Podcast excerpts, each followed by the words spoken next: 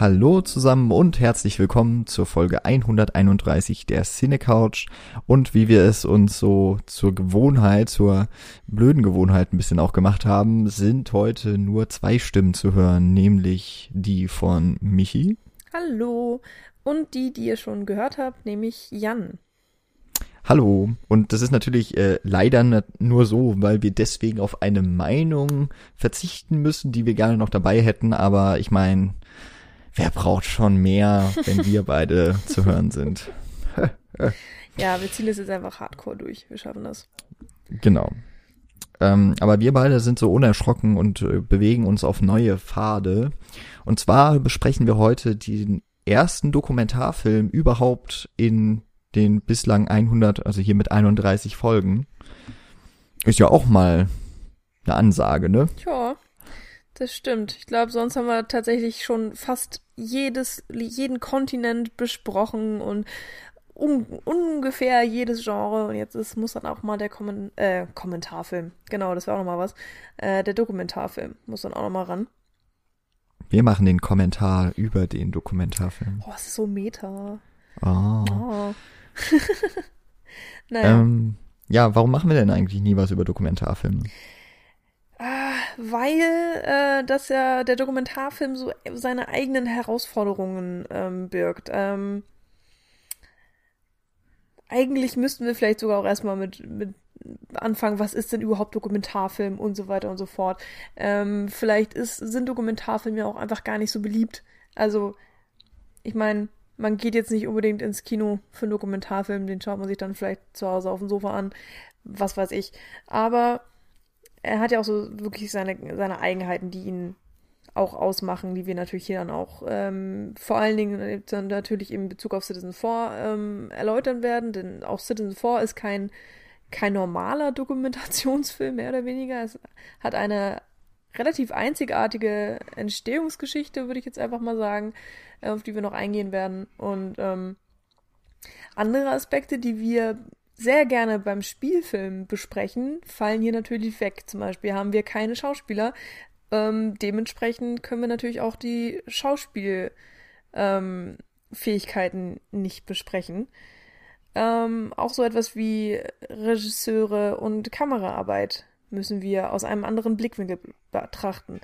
Also eigentlich hört ihr heute vielleicht so eine mal so eine ganz andere Art von Podcast. Wir gucken einfach mal, wie sich das hier so alles entwickelt.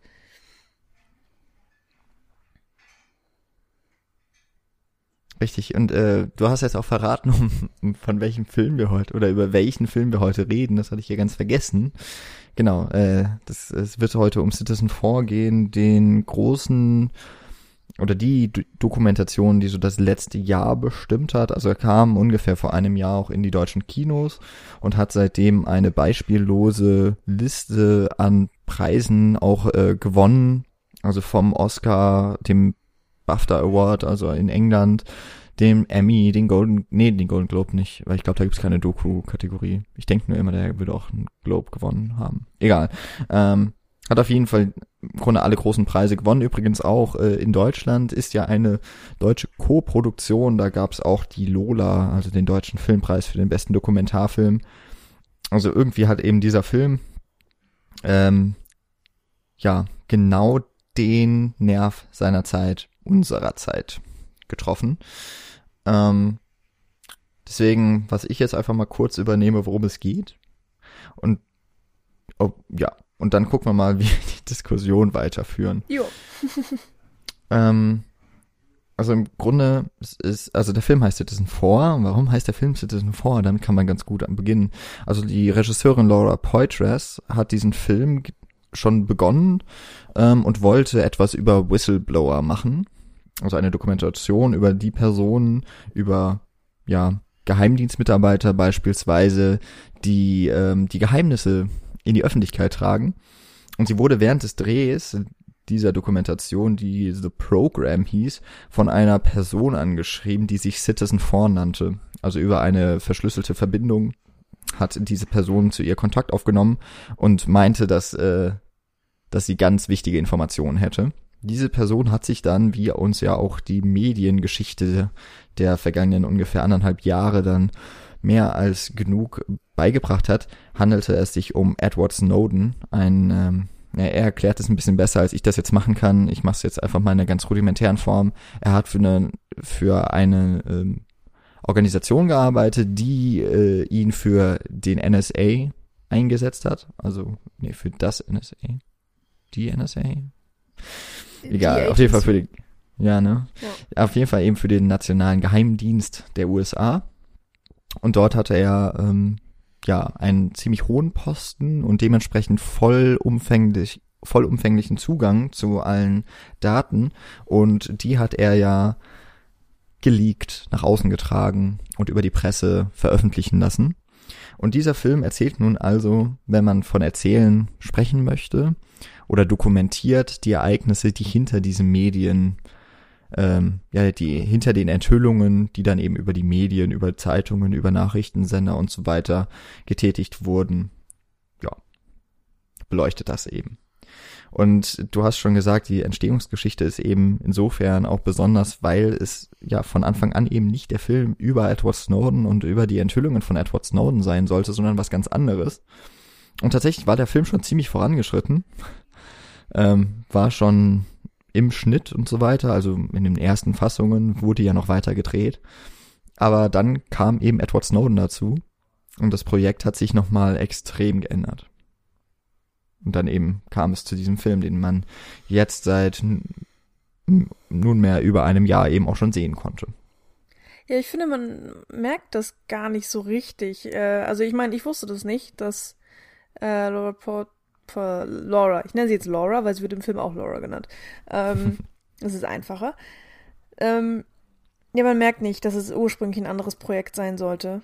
Äh, am Anfang vielleicht so ein bisschen, weil sie auch auf äh, diesen einen anderen amerikanischen Whistleblower eingeht, der irgendwie 2001 oder so schon von aus der NSA ähm, ausgestiegen ist und angefangen hat, irgendwelche Sachen über die NSA zu erzählen, also wirklich auch sehr äh, interne Sachen. Ähm, der kommt ja auch am Anfang der Dokumentation vor und dann auch im Laufe der Dokumentation öfters mal.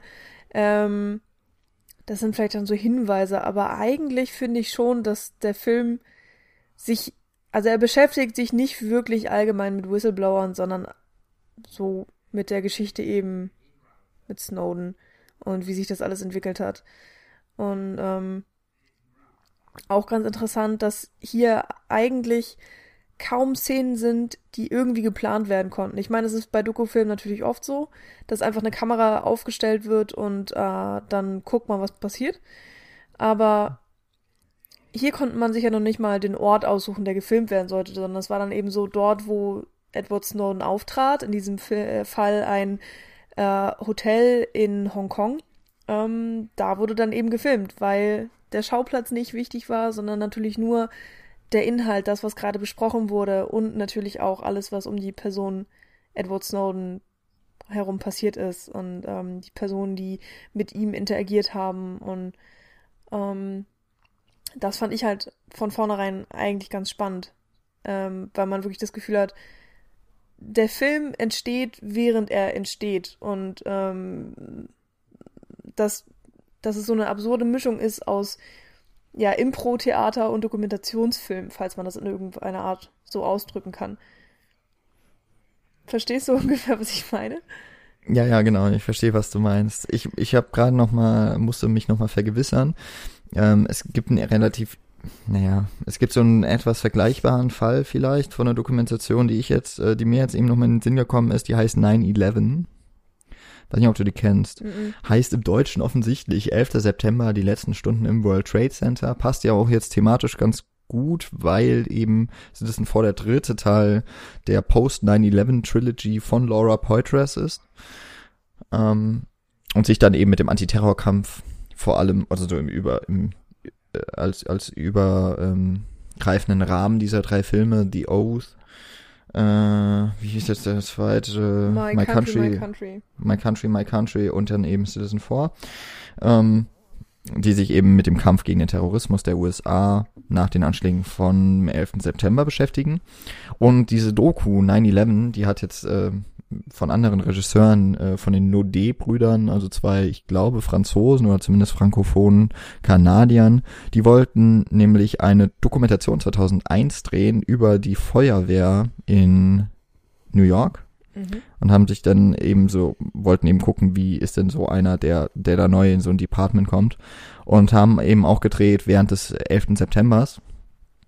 Und da kam es dann eben dazu, dass es nicht mehr der Film über den einen Trainee oder Rookie, Rookie, so muss man es nennen, genau, nicht mehr über den Rookie in der Feuerwehrbrigade, sondern tatsächlich wurde es dann eben ein Film über den 11. September, was den was den Filmemachern sicherlich zu viel mehr Ruhm dann letztlich geholfen hat und verholfen hat als der ursprüngliche Plan. Aber auch da quasi so, ja, dass der Zufall bestimmt hat, wohin dieser Film gehen soll. Der ist aber dann offensichtlich auch entstanden, nach, also fertig gemacht worden, nachdem die Ereignisse vorbei waren. Und so eine gewisse Unmittelbarkeit, also dieses Entstehen oder der Film, wie wir ihn sehen, ist tatsächlich der Film, wie er entstanden ist. Das kommt bei Citizen 4 deutlich klarer rüber. Jetzt äh, sage ich gerade noch, dass ich die Möglichkeit hatte, ähm, erst vor kurzem, nämlich vor etwa einer Woche, mit der Produzentin und äh, Cutterin des Films zu sprechen. Äh, Mathilde Bonfoy ist das. Die ist vor allem bekannt geworden durch ihre Zusammenarbeit mit Tom Tick war ähm, ist auch Preisträgerin de, der Lola für beispielsweise Lola Rent. Ähm, und die durfte ich, äh, weil der Film beim äh, Films lief, also im Festival, das ich mitorganisiere, ähm, hatte ich ein Skype-Gespräch mit ihr über den Film. Hab mir leider nicht alles jetzt noch, hab jetzt nicht mehr alles so parat im Kopf, worüber wir gesprochen haben, aber natürlich auch über die Machart des Films. Und auch sie hat so bestätigt, dass sie halt, dass niemand so richtig wusste, wohin es jetzt führen wird ähm, dass ja Dreh- und Schneidearbeiten fast parallel passiert sind und dass man auch große Angst davor hatte, dass das Filmmaterial einem abhanden kommen könnte. Also deswegen ist zum Beispiel auch die Regisseurin mm. aus Amerika, ähm, dann nachdem sie schon in Kontakt stand mit Edward Snowden, ähm, ja, quasi eben mal ins Asyl gegangen, so in das künstlerische Asyl würde ich es mal nennen.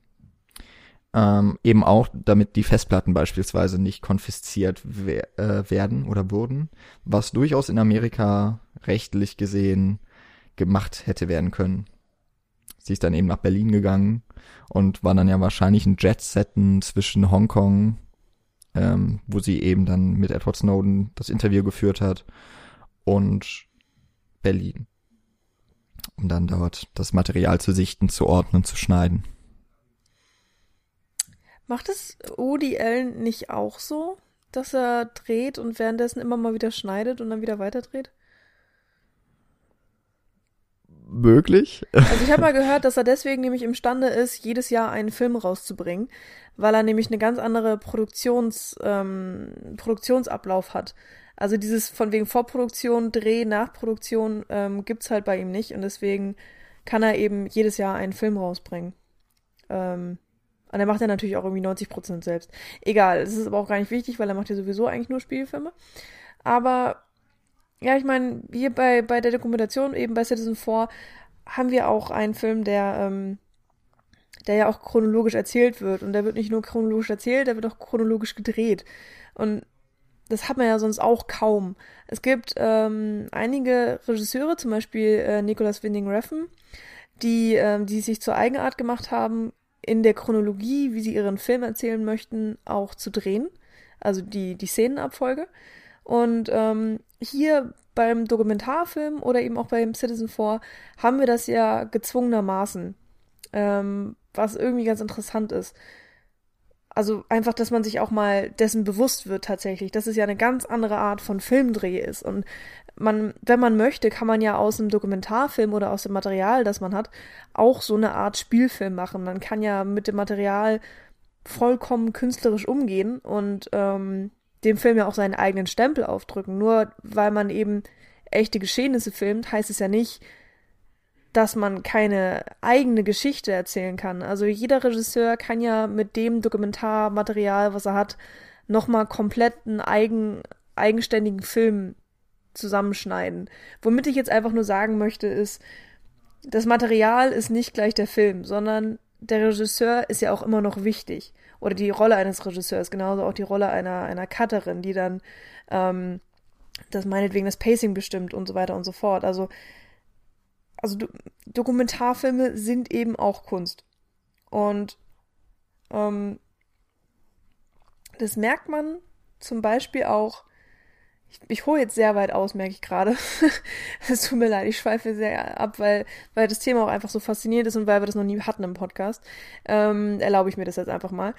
Wenn man zum Beispiel die Dokumentarfilme ähm, Samsara und Baccarat ansieht, die komplett ohne eine Audiospur funktionieren. Es wird nicht geredet, ähm, beziehungsweise es gibt einfach keine Dialoge, die irgendwann mal geschrieben wurden. Es gibt es gibt so eine Art Drehbuch, ein Skizzenbuch, ähm, aber an sich sieht man zu 98% Landschaftsaufnahmen und ähm, Gelegenheitsaufnahmen, auch natürlich von Menschen auch, die in so einer Art zusammengeschnitten sind, dass sie tatsächlich eine Geschichte ergeben, beziehungsweise eine Moral oder auch ein ähm, jemanden nachdenklich stimmen lassen, weil sie eine tatsächlich eine Meinung auch darstellen. Also man merkt, nur anhand dessen, wie die Bilder aneinandergereiht sind, ähm, dass eine Aussage transportiert werden soll. Und das könnte nicht entstehen ohne einen Regisseur. Dementsprechend könnte man jetzt auch denken, okay, was hat denn Laura, äh, wie auch immer sie heißt? Poitras. Poitras. Was ist sozusagen ihre, ihr Einfluss auf den Film Citizen 4? Und ich finde schon, also ich finde, man spürt einen deutlichen Einfluss ihrerseits. Aber den ich jetzt nicht irgendwie negativ oder positiv konnotieren möchte. Also es ist halt einfach nur aus meiner Sicht interessant wahrzunehmen.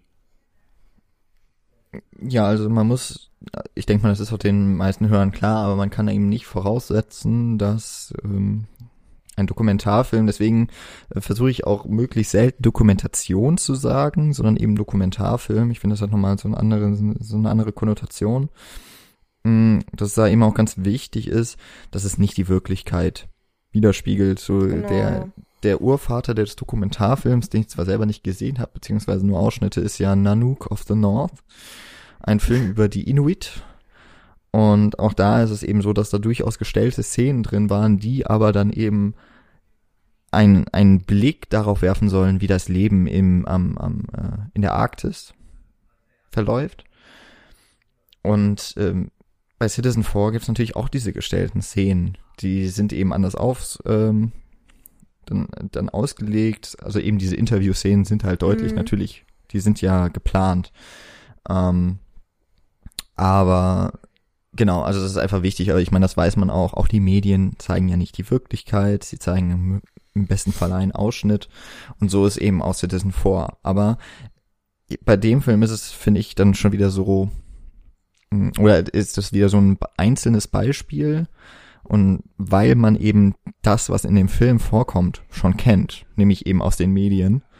Für mich war das nämlich, äh, oder ist es jedes Mal ein, so ein ganz starker Moment, wenn man dieses Bild sieht, Edward Snowden sitzt vor diesem Spiegel mit dem weißen T-Shirt und ähm, erzählt, wer er ist und gibt sich zu erkennen, weil das ist ja das Video, das immer in Verbindung gebracht wurde. Das ist dann das Bild, das immer wieder eingeblendet wurde in der Tagesschau, mhm. heute Nachrichten bei CNN, BBC und so weiter. Immer dann, wenn es um neue Enthüllungen ging. Ab dem Zeitpunkt natürlich, äh, ab dem sich Edward Snowden zu erkennen gegeben hat. Wo also eine extra diegetische Erfahrung, also etwas, was nicht innerhalb des Filmes oder was ich nicht aus äh, innerhalb des Filmes schon kennengelernt habe, schon, sondern schon vorher kennenlernen durfte, das hat meine Erfahrung eben vorgeprägt für diesen Film. Und ähm, ja, hier sehen wir eben, wie diese Szene, äh, die, diese spezielle Szene zustande kommt, aber eben auch, was hinter dieser gesamten, ja, was eben hinter diesen Enthüllungen, die wir aus den Medien kennen, steckt. Zumindest ein Abriss davon. Hätte man noch viel mehr machen können. Mhm. Ähm, war aber offensichtlich auch nicht die, die Beabsichtigung der Filmemacher. Also beispielsweise zu zeigen, wie geht es der Familie von Edward Snowden. Die wird hier nur erwähnt, die kommt nie vor in dem Film. wäre auch etwas Mögliches gewesen, äh, wurde aber auch aus bestimmten und äh, wie ich auch finde, aus, aus Gründen, die man nachvollziehen kann, nicht gemacht. Ja, ich glaube, einmal sieht man, ähm, also ich glaube, das ist fast, fast die letzte Einstellung. Ähm, Edward Snowden in seinem Asyl in Moskau und äh, da hat er irgendwie so eine, diese Holzhütte und mhm. dann sieht man ihn ganz kurz mit seiner Lebensgefährtin kochen. Und genau. äh, man kann ihr Gesicht aber eigentlich auch fast gar nicht erkennen, weil es ja so dunkel ist und die Kamera so weit weg steht. Aber das ist, glaube ich, so das, das Einzige, was man da noch so an Familie mitbekommt. Und ähm, er sagt ja auch schon im Film die ganze Zeit, dass er seine Familie nicht mit reinziehen möchte.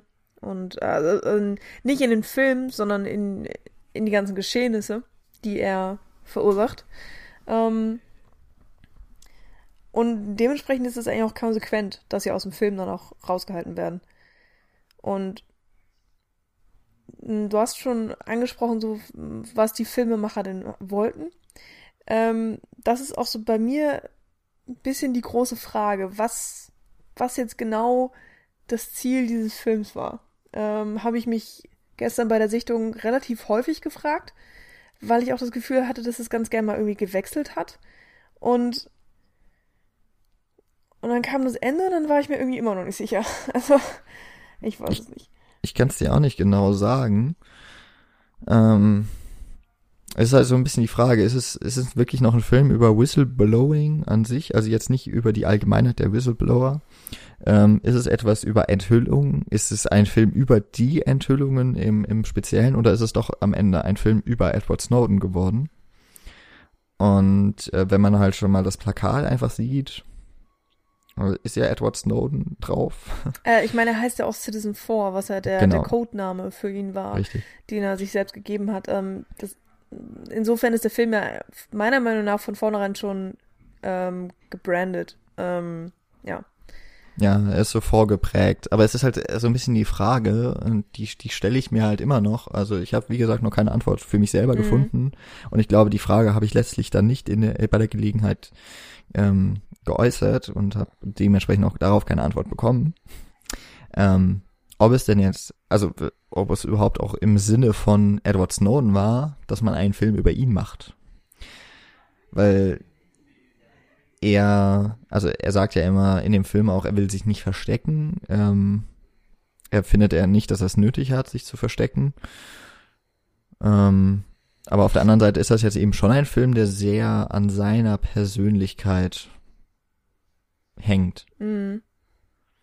Allerdings hängen eben auch diese, alle Enthüllungen sind halt so stark mit dieser Figur Edward Snowden verknüpft, die dann eben aus dem Schatten getreten ist, was ja auch ähm, nicht, also ich meine, was Vergleichbares war vielleicht dann noch, äh, war das ein, zwei Jahre davor Julian Assange mit Wikileaks, der ja auch seinen Auftritt mhm. hier hat in dem Film. Ähm, ist ja noch etwas relativ Neues, was Neuartiges, würde ich sagen auch eben durch die Arten und Weisen, wie man sich präsentieren kann, beziehungsweise wie sich das alles verbreitet, mhm. eben via Internet und so weiter. Ähm, ja, das hängt, ja, oder da hat halt so Citizen 4 auch, will ich es Problem nennen?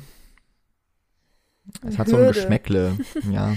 Es ist auf jeden Fall eine Hürde für den Film. Ich meine, wir haben ja schon gesagt, ähm, wie er ungefähr entstanden ist und ähm, du hattest äh, geschildert, dass die Schneidarbeiten ungefähr während der Dreharbeiten auch stattgefunden haben da muss man sich auch gleichzeitig die Frage stellen, wussten denn die Filmemacher an sich überhaupt, was die Intention dahinter ist? Und ähm, vielleicht würden sie ja auch heute mit genau dem gleichen Material, das sie haben, nochmal einen komplett anderen Film drehen, nochmal eine andere Seite herausholen und äh, auf einen anderen Aspekt näher eingehen, weil vieles wird ja auch drei, viermal wiederholt im Film, also rein inhaltlich. Äh, da gibt es Szenen, die immer wieder das Gleiche ähm, ausdrücken. Ähm, aber eben dann an anderen Standorten äh, äh, passieren, ähm, wo ich wo ich dann auch gedacht habe, ah, okay, wenn es jetzt dreimal wiederholt wird, dann muss das ja irgendwie sehr, sehr wichtig sein. Aber das hatte dann lustigerweise nichts mit Edward Snowden zu tun. Ähm, was dann wieder von meiner These abspringt, dass es eigentlich ein Edward Snowden-Film ist, mehr oder weniger. Oder beziehungsweise ein Film über, über seine, ähm, ja, sein, sein Werdegang zum Whistleblower. Das, das ist, oh Gott, das hört sich schrecklich an. Aber jetzt gerade, ja, kann ich mir nicht anders helfen. Ähm, also als Beispiel äh, gab es ähm, rein inhaltlich extrem viele Wiederholungen davon, was er aufgedeckt hat. Also dass eben NSA mit verschiedenen Programmen arbeitet, die verschiedene ähm, äh, Zwecke äh, na, ja, erfüllt haben ähm, und welche Konsequenzen das dann sozusagen für die Allgemeinheit hatte. Das wurde dann einmal in einem Gespräch mit Edward Snowden erklärt, natürlich, weil er derjenige war, der das erklärt hat. Und dann hat man eben gesehen, wie die verschiedenen Pressemenschen das an verschiedene andere Stationen weitergetragen haben. Und einerseits sah man dadurch so ein bisschen diesen ähm, Schneeballeffekt, äh, den seine Veröf ähm, ja, veröffentlichen, Veröffentlichungen eben nach sich gezogen haben. Andererseits hast du dann genau diese Informationen so oft gehört, dass du es dann auch wirklich schon verinnerlicht hattest. Also man hat als Zuschauer einen gewissen Lerneffekt auch bei dem Film. Kennt, ob man die Geschichte jetzt vorher schon kannte oder nicht. Man lernt ja, also ich habe auf jeden Fall nochmal Details dazugelernt, die ich vorher nicht kannte. Und ja, jetzt könnte ich das mehr oder weniger runterbeten. Da hatte ich dann schon das Gefühl, dass der Film eben nicht nur Edward Snowden als Sympathisanten darstellen wollte, sondern auch gleichzeitig eine extrem klare politische Aussage verfolgt hat und ja, eben auch politische Kritik geäußert hat und vielleicht auch so ein bisschen diesen, ja, die Zuschauer wachrütteln wollte ähm, und einfach mehr als deutlich zeigen, was falsch ist in diesem System.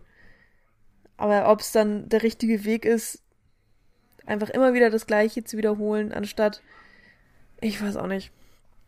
Man hätte es subtiler machen können. Und das ist irgendwie böse, weil, wie gesagt, das ist ein Dokumentarfilm, da ist extrem wenig tatsächlich geplant und gestellt und dann, also kann ich eigentlich nicht, nicht fordern, dass er sich verhält wie ein monatelang geplanter Spielfilm.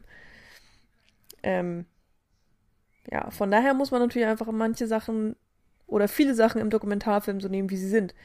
Und genau das macht ihn ja eigentlich auch aus trotzdem, ja, worauf ich hinaus wollte, ich bin in diesem Zwiespalt zwischen, ist es jetzt ein Film mit politischer ähm, Kritik zu, also als, als Aussage, oder eben, ja, dieser Personenfilm oder Charakterfilm.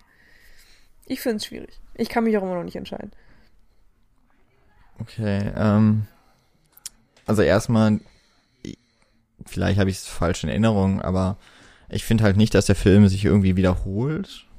Ähm, immer wenn etwas entweder von Edward Snowden oder so erzählt wird und dann kommt es halt nochmal in der Presse irgendwie vor. Okay, wenn man jetzt natürlich äh, auch was wiederholt wird in diesem Film, ist dann ähm, der Zeitpunkt eben, an dem sich Edward Snowden nach äh, an die Außenwelt wendet. Also die, man bekommt ja mit mhm. diese Aufzeichnung, wo er sich vorstellt, dann ähm, taucht die auch einige Male in Fernsehmitschnitten auf, beispielsweise vom CNN und so weiter. Mhm. Aber ansonsten hatte ich eigentlich immer das Gefühl, dass wenn ähnliche Punkte angesprochen werden, also eben äh, die Programme der NSA beispielsweise, dann ist äh, der investigative Journalist hier Glenn Greenwald, der ja auch äh, die meiste Zeit in diesem Film äh, das Interview gemeinsam mit Laura Poitras mhm. führt und äh, eben mit Edward Snowden, dass äh, der beispielsweise mal in Brasilien ist und dann geht es eben darum, wie aus Amerika ausgehend in Brasilien abgehört wird, systematisch. Und dann wird es halt auch einmal auf Europa bezogen, in einem kurzen Teil gemacht. Also, dass es nicht so wirklich direkte Wiederholungen sind, sondern es hat dann doch immer noch mal so eine, so eine zusätzliche Info schon mit drin. Also ja. es ist nicht, es ist jetzt nicht so, es wird, habe ich zumindest nicht so ähm, mitbekommen oder nicht so aufgenommen, dass der Film dreimal die gleiche Sache erzählen würde und man denkt dann so, ah ja, jetzt habe ich es verstanden. ich hatte halt leider irgendwie so ein bisschen das Gefühl, eben auch mit diesem etwas negativen Beigeschmack, was du gerade meintest, also von mir, ich habe es verstanden, diese, ähm, ich fand es auch generell generell fand ich den, den Film schwierig, ähm, weil ich auch schon das Gefühl hatte, man muss echt was wissen, äh, um diesen Film zu gucken. Also Ähm, vielleicht hätte ich auch vorher nochmal besser recherchieren müssen über die ganze Sache. Als der Film angefangen hat, so die ersten 20 Minuten war ich einfach nur verwirrt, was das alles jetzt irgendwie miteinander zu tun hat und was es soll. Und irgendwann bin ich dann reingekommen und dann war es okay. Und manchmal hatte ich das Gefühl, dass zu viel vom Zuschauer verlangt wird und manchmal habe ich mich dumm behandelt ge gefühlt. Ähm, es war wirklich so eine ganz merkwürdige Mischung und kann auch leider nur sehr schwer erklären, woran es liegt. Aber das eine ist eben diese, also für mich gefühlt ständige Wiederholung irgendwelcher Informationen, wo ich dann wirklich da gesessen habe, dachte, ah, okay, ich hab's geschnallt. So, wo willst du jetzt hin? Und okay, ich gebe recht, ähm, wenn du sagst, dass sie dann nochmal so extra Informationen hatten. Aber das ist für mich dann auch tatsächlich gar nicht so wirklich rausgekommen und ähm, der Film vertritt dann ja doch auch wirklich einen sehr amerikanischen Standpunkt. Ähm, du hast ja gesagt, die Regisseurin Laura ist nach Berlin gezogen, aber trotzdem ist sie natürlich immer noch Amerikanerin und sie interpretiert das auch alles aus der Sicht einer Amerikanerin und bezieht es eben auch in erster Linie auf die USA. Und wenn dann zum Beispiel Brasilien und eben auch Deutschland äh, kurz mal in den Film mit einbezogen werden, dann ist das wirklich nur so eine Mini-Randnotiz. Und wir als Deutsche hatten da natürlich einen komplett anderen Blick drauf. Was auch wiederum spannend ist natürlich, ähm, generell mal diese ganzen verschiedenen Standpunkte auch so ein bisschen ja, näher gebracht zu bekommen. Ähm, aber ja, das war dann auch irgendwie nicht so ganz der, das Hauptaugenmerk des Films. Also er wie soll man das sagen? Er hat natürlich schon versucht zu zeigen, dass das für alle eine Auswirkung hat, also nicht nur für die USA, aber trotzdem wurde dann natürlich auch auf den amerikanischen Präsidenten eingegangen und ähm, wie das in den amerikanischen Medien dann weiter behandelt wurde und so weiter und so fort. Das ist ja auch ja vollkommen verständlich. Also möchte ich dem, kann man dem Film überhaupt gar keinen Vorwurf machen, möchte ich auch überhaupt nicht. Aber generell, wie manchmal Informationen behandelt wurden, ähm, ja, kam mir einfach nicht so gezielt vor, sage ich jetzt einfach mal. Ich glaube, das ist vielleicht mein Problem, dass ich bei manchen Szenen nicht genau wusste, was jetzt der Mehrwert dieser Szene ist, warum sie mir jetzt gerade gezeigt wird. Ähm, aber da muss ich vielleicht den Film auch einfach nochmal gucken. Weil das ist, das Gefühl hatte ich tatsächlich sofort nach der Sichtung, dass ich gedacht habe, jetzt muss ich den, also morgen, so nach einem Tag verdauen, muss ich den eigentlich nochmal gucken, um den einfach auch besser verstehen zu können.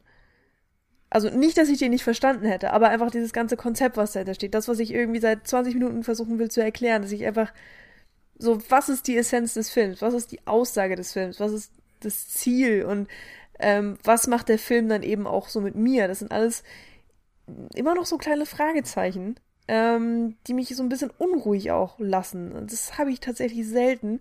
Und das ist vielleicht ja auch einer der, der positivsten Auswirkungen dieses Films.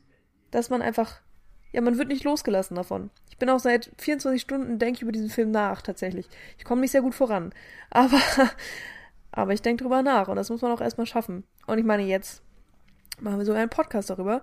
Und bin gespannt, was du denkst nach meinem, nach meinem ganzen Sermon. Ja, ich bin gerade am überlegen, wo ich äh, ansetze. Ähm, also, was, was ich nicht so sehen würde, dass Laura Poitras äh, wie, einen wie auch immer gearteten amerikanischen Standpunkt einnimmt. Nicht? Also, es ist auch schwierig sozusagen. Ja, also es ist natürlich ein großer Augenmerk erstmal auf Amerika. Also waren ja im Grunde auch die Enthüllungen. Ja. Also erstmal gesagt wurde, okay, die Amerikaner werden ausspioniert. Ich meine, äh, es ist ja auch eine amerikanische Organisation, also muss man ja auch genau. mal sagen.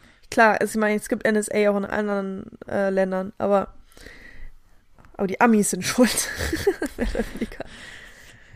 ja, ähm, also dass beispielsweise Barack Obama in dem Film vorkommt, ist, ist dementsprechend, ist, also ich meine, der hat ja auch nur eine Szene, sag ich mal, das ist ja auch nur eine Aufnahme, glaube ich, äh, eine mhm. Nachrichtenaufnahme ähm, wo er bedauert, dass, dass, dass Edward Snowden äh, diesen Weg ge gewählt hat. Mhm. Ähm, ist, ist irgendwie halt verständlich, weil du hast ja gerade gesagt, ist eine amerikanische Organisation. Ähm, Edward Snowden ist ein amerikanischer Staatsbürger, dementsprechend unterliegt er auch dem amerikanischen Gesetz. Ähm, Und eigentlich müsste eben auch die amerikanische Regierung als erste intervenieren bei solchen Fällen. Also da fand ich es jetzt nicht, da muss ich fast sagen, dass es eigentlich echt erstaunend festgestellt habe, dass der Film doch auch äh, die ganze Tragweite irgendwie mit reinpackt. Also eben, Brasilien war mir beispielsweise jetzt nicht so bewusst, finde ich, ist jetzt auch aus meiner Sicht gar nicht so der Global Player. Also schon irgendwie so ein wichtiges Land, glaube ich, mittlerweile auch in der Wirtschaft. Ist jetzt natürlich in dem Fall auch drin, weil, glaube ich, Glenn, Glenn Greenwald vor allem äh, in Brasilien auch tätig ist als Journalist. Und er eben auch äh, eine große Rolle einnimmt in diesem Film. Dann ist natürlich der ähm, seine Zeitschrift The Guardian, also eine britische Zeitung, hm. sehr präsent in dem Film. Hängt halt damit zusammen, dass das die Leute sind, mit denen Laura Poitras zusammenarbeitet. Mhm. Aber ich fand es eben auch interessant, dass äh, zum Beispiel immerhin kurz ist äh, das Merkel-Handy mit dabei. Ja. Ähm, das ist, dürfte auch etwas sein, was wahrscheinlich Leuten aus Amerika nicht so wahnsinnig geläufig sein dürfte, dass der Film dann am Ende noch mit der Rammstein ähm, Airbase schließt ähm, oder ein ziemlich offenes Ende findet. Ähm, ist ja auch nochmal sehr deutschlandzentriert. Mhm. Zeigt eigentlich, finde ich, eher, dass, dass der Film halt doch schon sehr weit versucht, dieses, dieses Thema zu begreifen. Alles mit Hinsicht darauf, dass es sich um ungefähr zwei Stunden handelt. Und ja, diese Enthüllungen ja monatelang die Schlagzeilen dominiert haben. Mhm. Ähm, was, was, äh, was wahnsinnig wäre zu sagen, dieser Film, äh, wenn man den geguckt hat, dann weiß man Bescheid, wenn man was verpasst hat oder so. Das ist auf jeden Fall nicht so. Und ja, ähm, wo ich dir auf jeden Fall zustimmen würde und wo ich auch sagen muss, jetzt so nach einem Jahr, nachdem der Film total aktuell war, also er ist immer noch aktuell, was ja erschreckend ist eigentlich, aber ähm, so mit diesem Jahr Pause und eben nicht mehr der ständigen Präsenz in den Medien, war es für mich jetzt auch nicht so ganz einfach, irgendwie alles zuordnen zu können. Also ich, ich hatte das, ich muss gestehen, ich habe auch jetzt nicht wahnsinnig stark diese gesamte Debatte verfolgt. Also habe jetzt nicht jeden Tag die Tagesschau geguckt und äh, Zeitungen gelesen darüber, die Artikel. Dementsprechend waren, war es auch für mich teilweise ein bisschen schwierig, da so diesen, ja, immer zu wissen, worüber sie jetzt gerade reden. Mhm. Ähm, das war mir halt einfach nicht mehr so präsent. Und das wird eigentlich schon vorausgesetzt, dass der Zuschauer ziemlich genau weiß, wie ist diese Mediendebatte verlaufen. Habe ich das Gefühl. Mhm. Und das ist schon etwas, was der Film einfordert. Ähm, und was er eben auch nicht bietet, ist wirklich jetzt mal die Erklärung, was genau ist eigentlich passiert. Was genau hat jetzt der NSA gemacht, außer uns alle irgendwie systematisch ausspioniert. Also der Film geht da nicht total tief ein, weil er es auch nicht machen möchte. Auf der anderen mhm. Seite erzählt er nicht die Mediengeschichte davon, weil er das nicht machen möchte. er erzählt die Geschichte hinter dieser Medienpräsenz. Ja.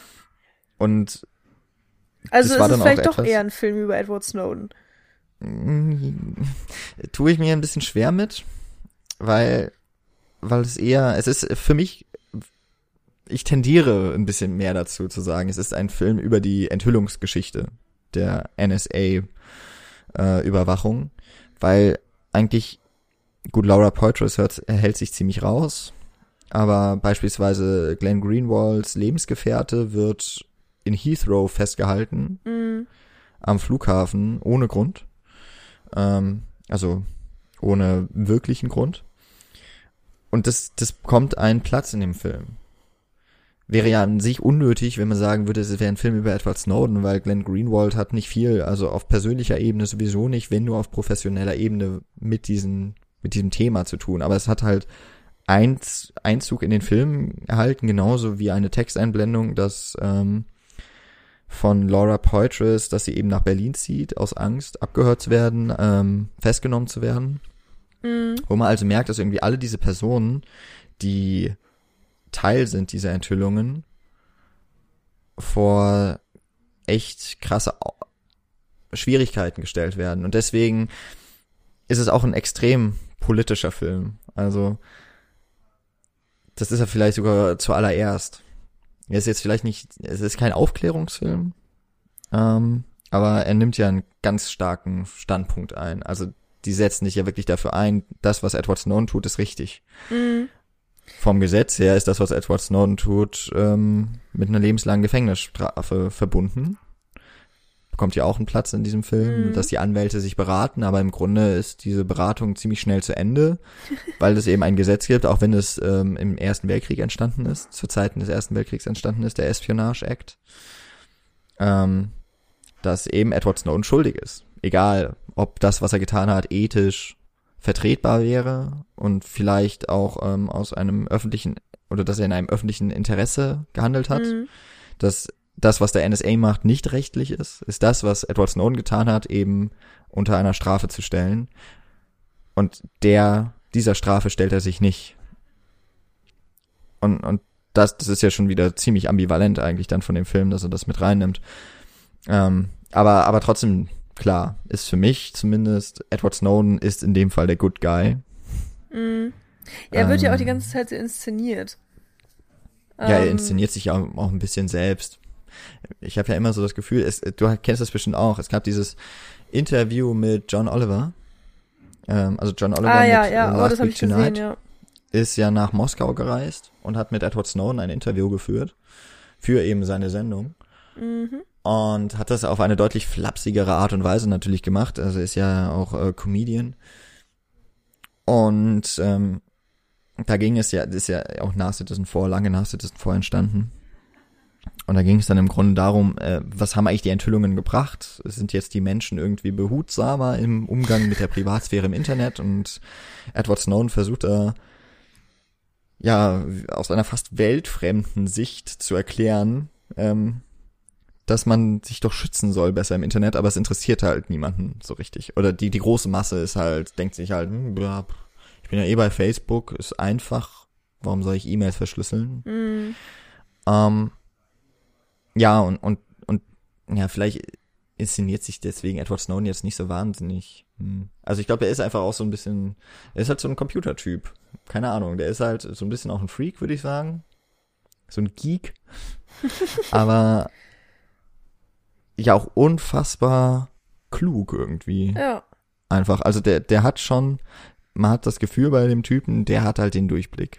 Ja, das auf jeden Fall. Ich glaube, das hat mich auch am meisten beeindruckt, ähm, dass er einfach aus dem Stand, mehr oder weniger, also sie waren ja in diesem Hotelzimmer für ungefähr acht Tage eingeschlossen, mehr oder weniger, und in, in der Zeit sind ja auch die meisten Aufnahmen entstanden, die wir in dem Film auch sehen.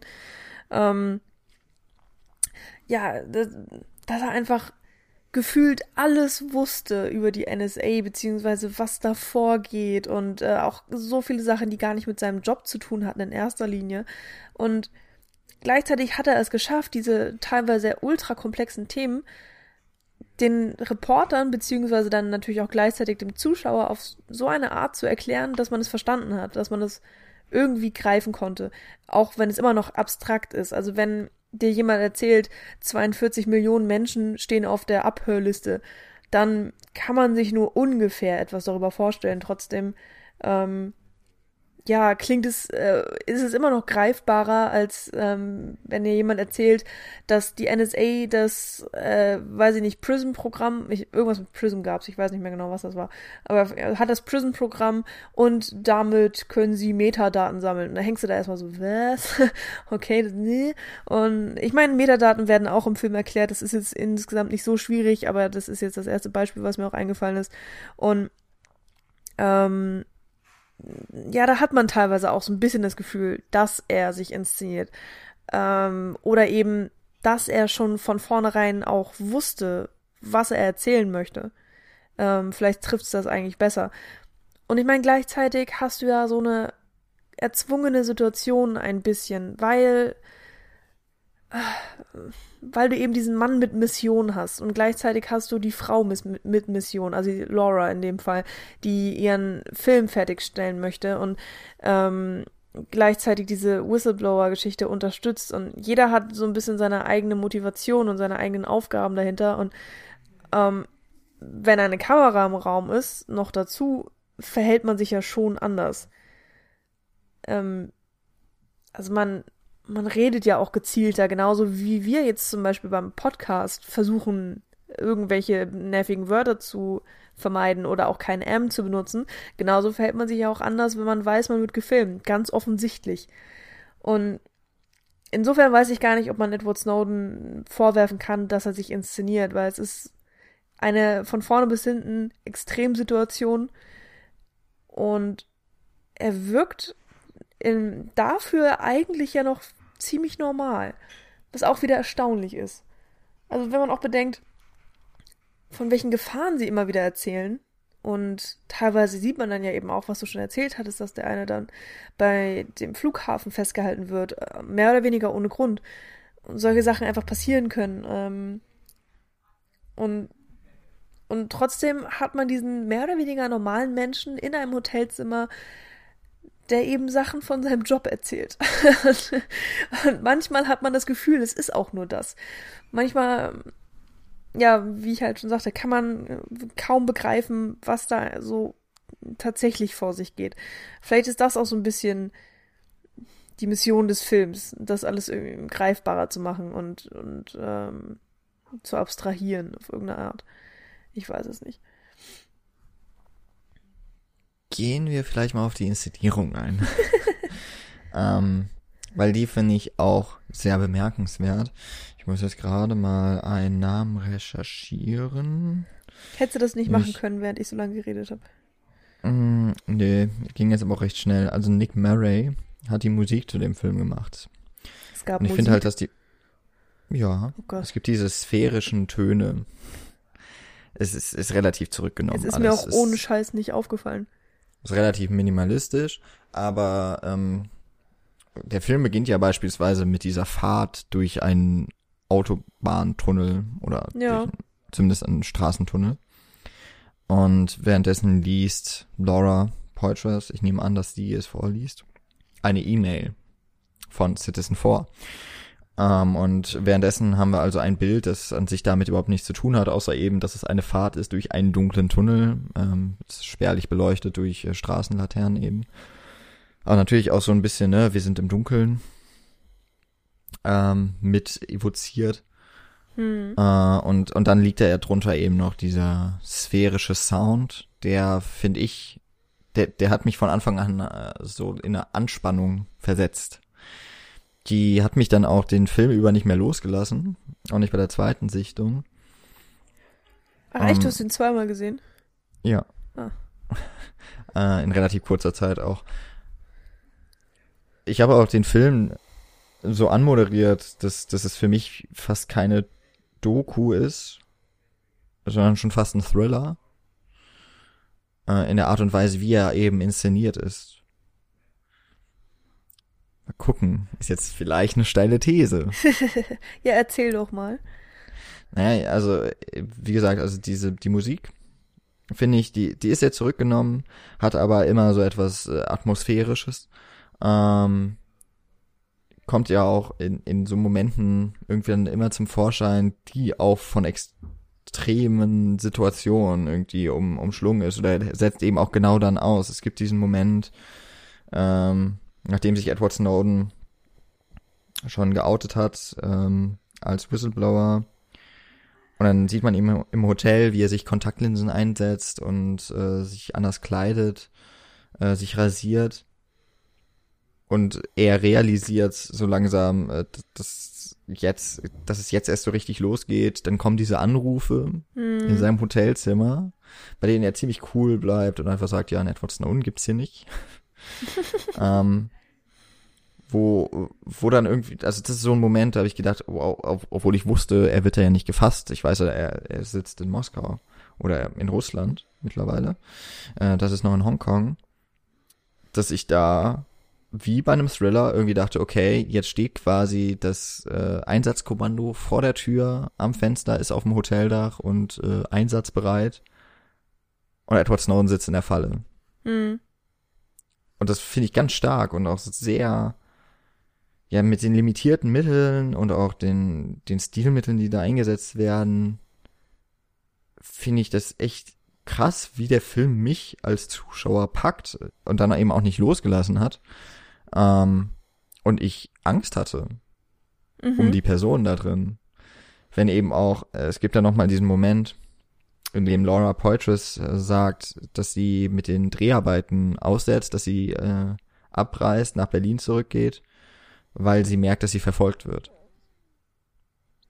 Hm, Und ja, stimmt. Wo, wo einem so klar wird, okay, die Leute dort arbeiten, die, die die drehen diese, diesen wichtigen Film unter der ganz offensichtlich herrschenden Gefahr, dass sie ohne Zweifel abgehört wurden, wahrscheinlich immer noch werden. Ähm, das hat mir auch die Mathilde Bonfoy bestätigt, dass das durchaus, dass, dass sie durchaus davon ausgeht.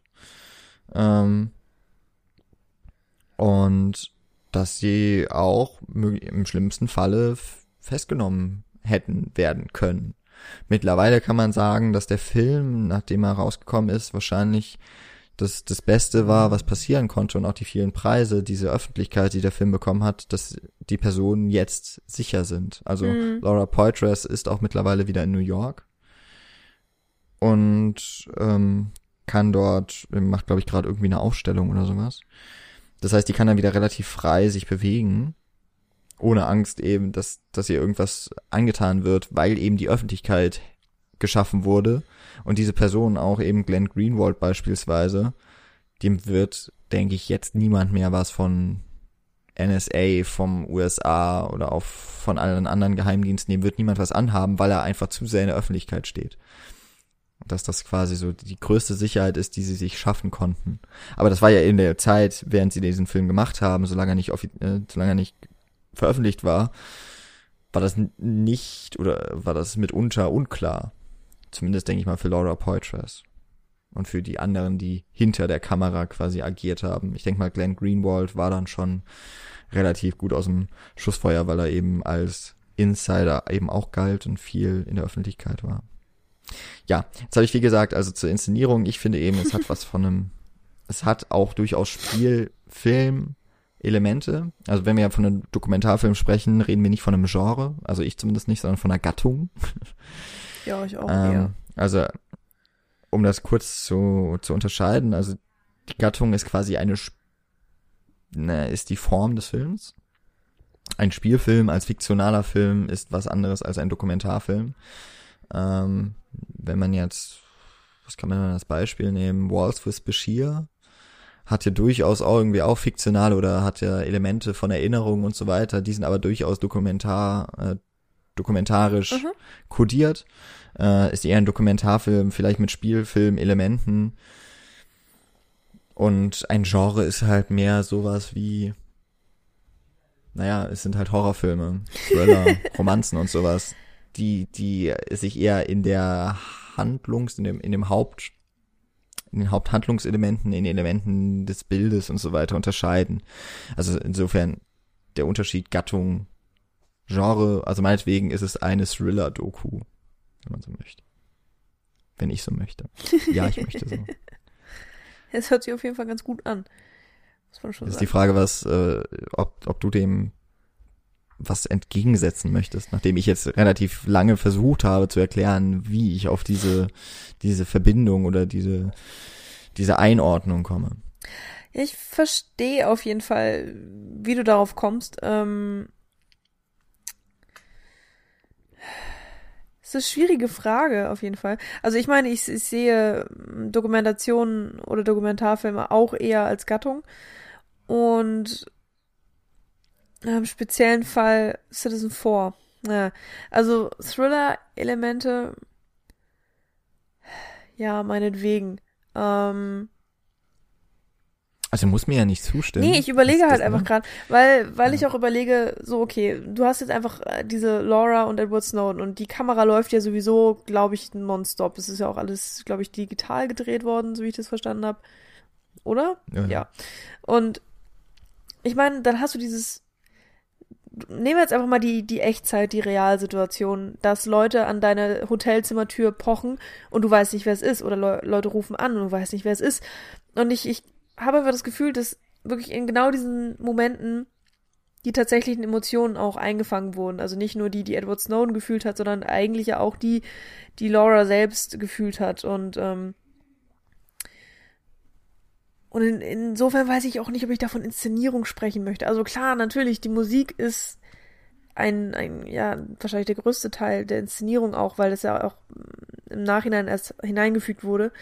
Ähm, ansonsten könnte man jetzt auch ganz lange über den Schnitt wahrscheinlich reden. Aber ich habe halt das Gefühl, dass in diesen Szenen, die du vielleicht so ein bisschen ähm, zum Thriller hinpacken würdest, so die die wahren Emotionen vielleicht von Laura zum also ausgedrückt werden wie es ihr in genau dieser Situation ging, auch wenn das vielleicht äh, kontraproduktiv ist, weil es vielleicht eigentlich ja gar nicht um sie gehen soll. Aber natürlich helfen ihre Emotionen ja auch, die Emotionen von Edward Snowden so ein bisschen ähm, herauszuarbeiten. Weil sie ja natürlich in der gleichen Situation stecken. Okay, sie ist jetzt kein Whistleblower, aber sie ist ja das Ganze auch verstrickt. Ähm, sie schwebt ja unter auch natürlich einer ähnlichen Gefahr wie Edward Snowden und von daher ähm, möchte ich jetzt auch einfach mal annehmen, dass, ähm, dass sie in der Situation fast das gleiche gefühlt hat wie er und aber gleichzeitig hast du recht, gleichzeitig sind es irgendwie so Thriller-Momente, weil das eben auch einfach typisch ist. Und vielleicht sind wir da vorbelastet. ähm, weil, ich meine, Agentenfilme also, nee, Quatsch. Agenten gehören ja normalerweise in, in Filme. Also das ist ja nichts, womit der normale Zuschauer im normalen Leben Kontakt hat. Und insofern assoziiert man dann diese Situation, diese Gefahrensituation mit dem Hotel und so weiter, die ich jetzt erläutert hatte, in erster Linie nicht mit, oh, das passiert uns ja auch im wahren Leben, deswegen ist es eine Dokumentarsituation, sondern ah, okay, das habe ich schon mal bei James Bond gesehen und jetzt passiert bestimmt das und das. Weißt du ungefähr, was ich meine? Ja, ja, das stimmt auf jeden Fall. Also würde ich dir hundertprozentig beipflichten. Ich meine, eine Genrezuordnung kann man ja auch nur machen, wenn man das Genre kennt. Ne? Also, ansonsten wäre das ja so luftleer äh, wie reingegriffen oder ja, irgendwo genau. rausgegriffen. Also auf jeden Fall. Und ich, ich würde dir auch zustimmen, dass das diese Momente sind, dass es diese Momente sind, ähm, also im Hotelzimmer, ähm, jemand ruft an, man weiß nicht, wer es ist, keine Ahnung. Das ist ja auch etwas, was so das, diese wahre Situation irgendwie einfach einfängt. Also das, das hat genau. auf jeden Fall auch einen dokumentarischen Charakter. Ich würde sagen, so in der Art und Weise, wie es dann im Film vorkommt, oder überhaupt die, der Punkt, dass es im Film vorkommt, dann wären wir ja beim Schnitt, beim Zusammensetzen, bei der Montage ja. des Films. In den Situationen, zu den gewissen Zeitpunkten, folgt das zum einen eben einer bestimmten Dramaturgie und auch das machen ja Dokumentarfilme in, äh, in aller Regel, beziehungsweise jede Doku jeder Dokumentarfilm hat eine Dramaturgie, die funktionieren nur mal besser, mal schlechter. Ähm, das das aber für mich eben dann gleichzeitig auch wahrscheinlich mit diesem Wissen, okay, das geht es um, um quasi ja so eine Art Doppelagent, ja. wenn man so möchte, oder zumindest ein Agent. Ähm, und dann haben wir eben sowas wie einen Agentenfilm. Und, und das wäre halt normalerweise eine Situation, in der habe ich ja, äh, in der passiert gleich was.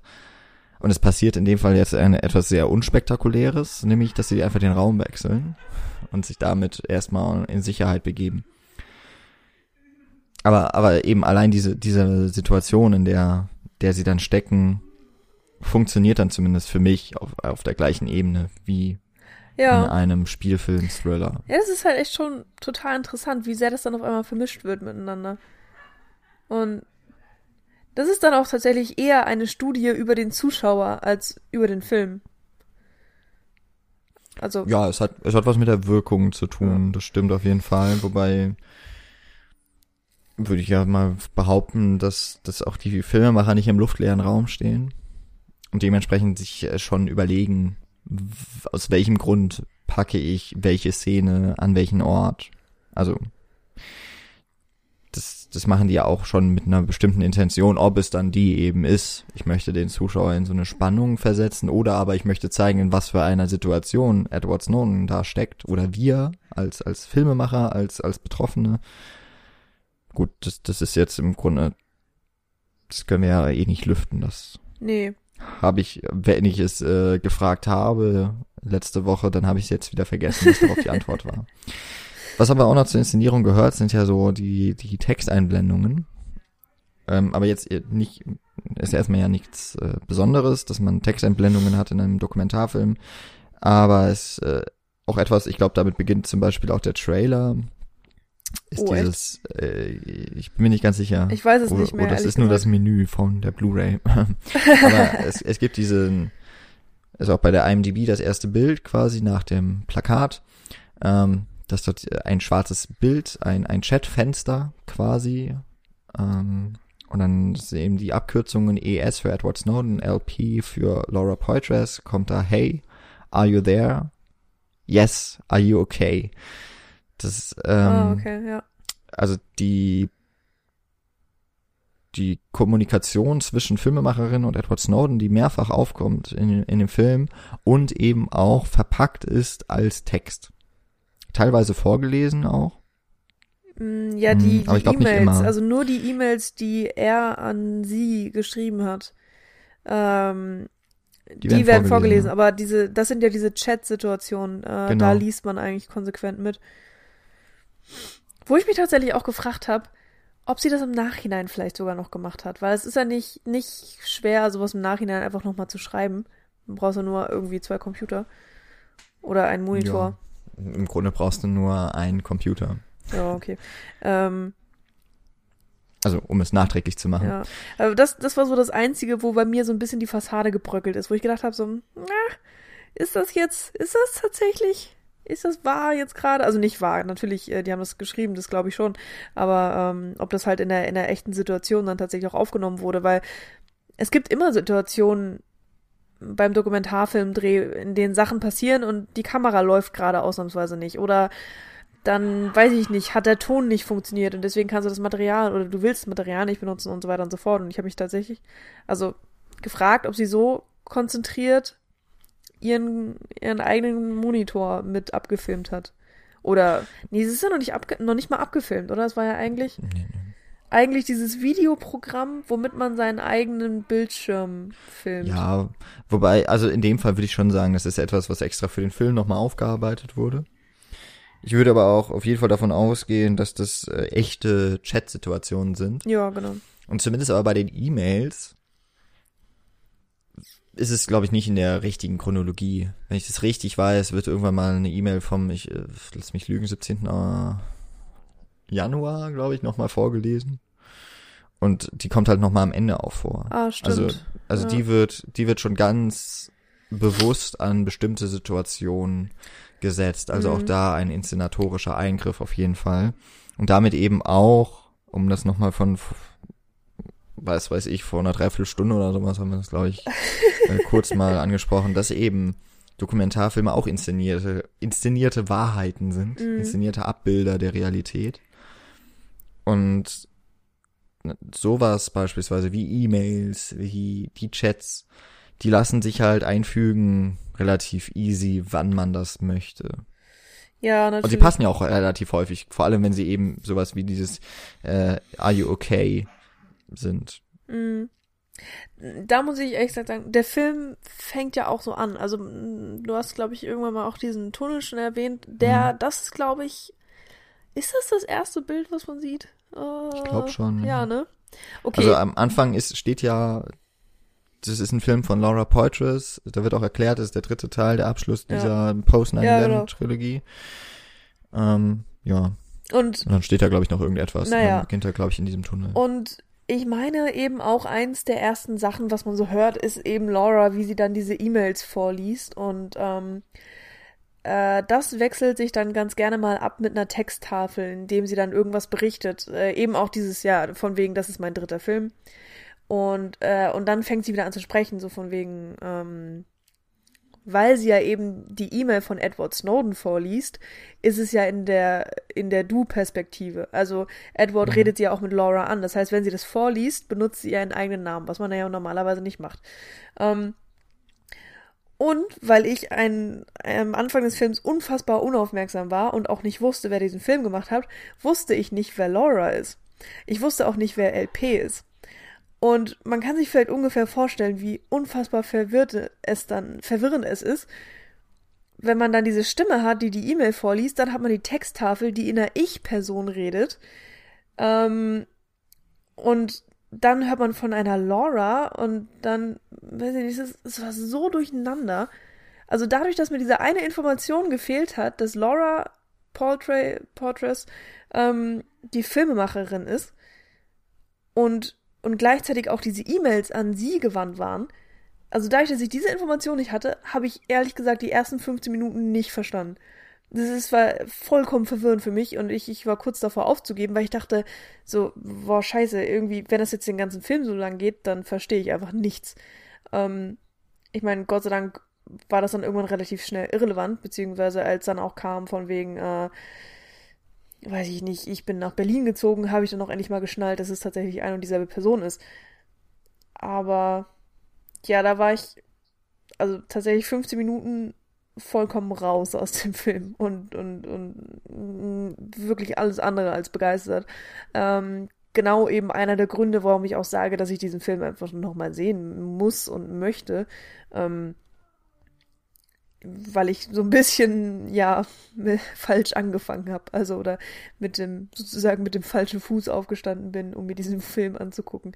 Ähm, ja, Insofern haben wir vielleicht auch ein bisschen Aufklärungsarbeit hiermit geleistet, damit äh, jeder, der diesen Podcast gehört hat und den Film vielleicht noch gar nicht gesehen hat, jetzt immerhin nicht denselben Fehler macht wie ich.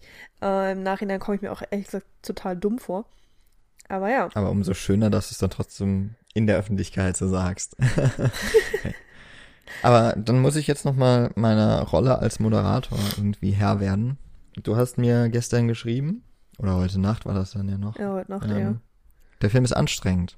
Ja. Ja, das finde ich immer noch. Äh, eben weil ich auch, äh, wie schon gesagt, das Gefühl habe, dass der Film teilweise vom Zuschauer sehr viel abverlangt.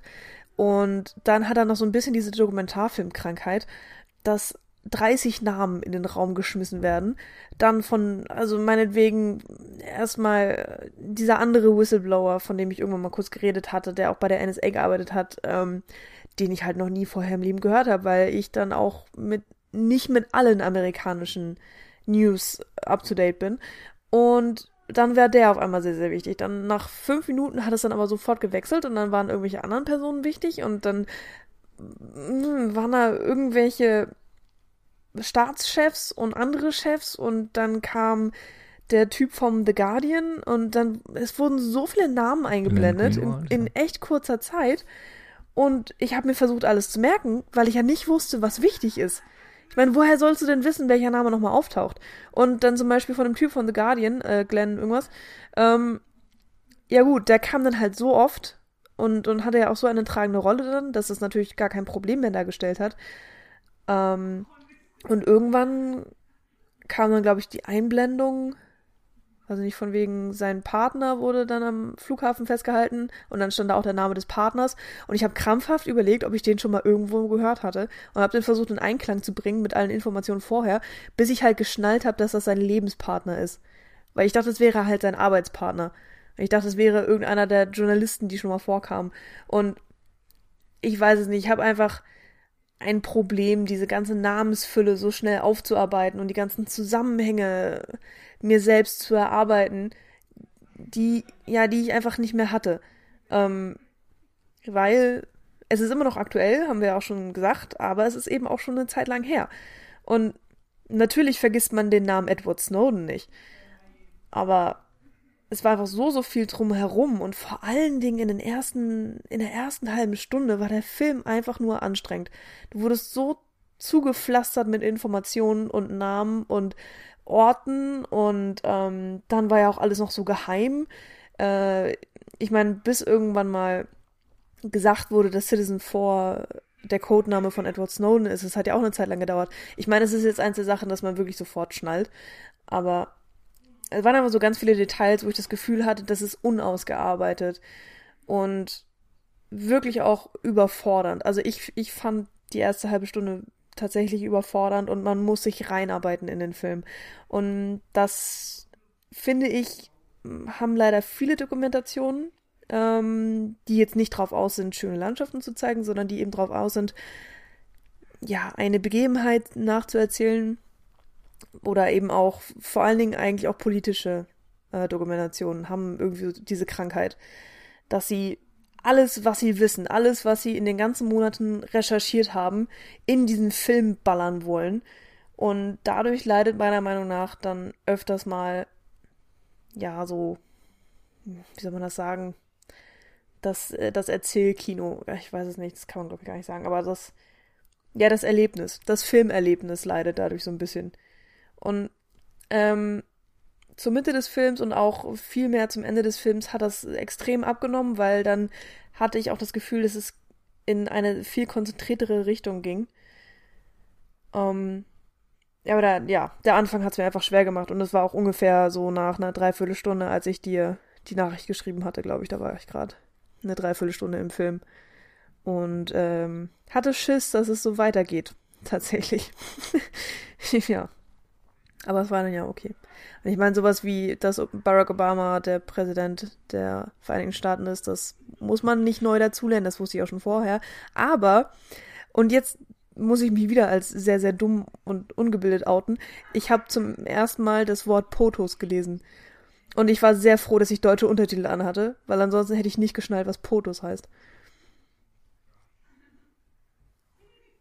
Erinnere ich mich gerade nicht dran. President of the United President States. of the United States. Achso, po, uh, POTUS, ja. Ja. P-O-T-U-S. Ja. Achso, ja, ja. Das, Ach so, ähm, das ja. schreibt ganz am Ende Glenn auf so einen Zettel, Ja, genau. weil, weil, sie, weil er nicht Rammstein abgehört werden möchte. Genau. Ja. Das stimmt. Ja, gut, hätte ich jetzt auch nicht, hätte ich jetzt als erstes auch nicht gewusst, äh, obwohl es dann irgendwie total logisch ist. Ja, es ist auch.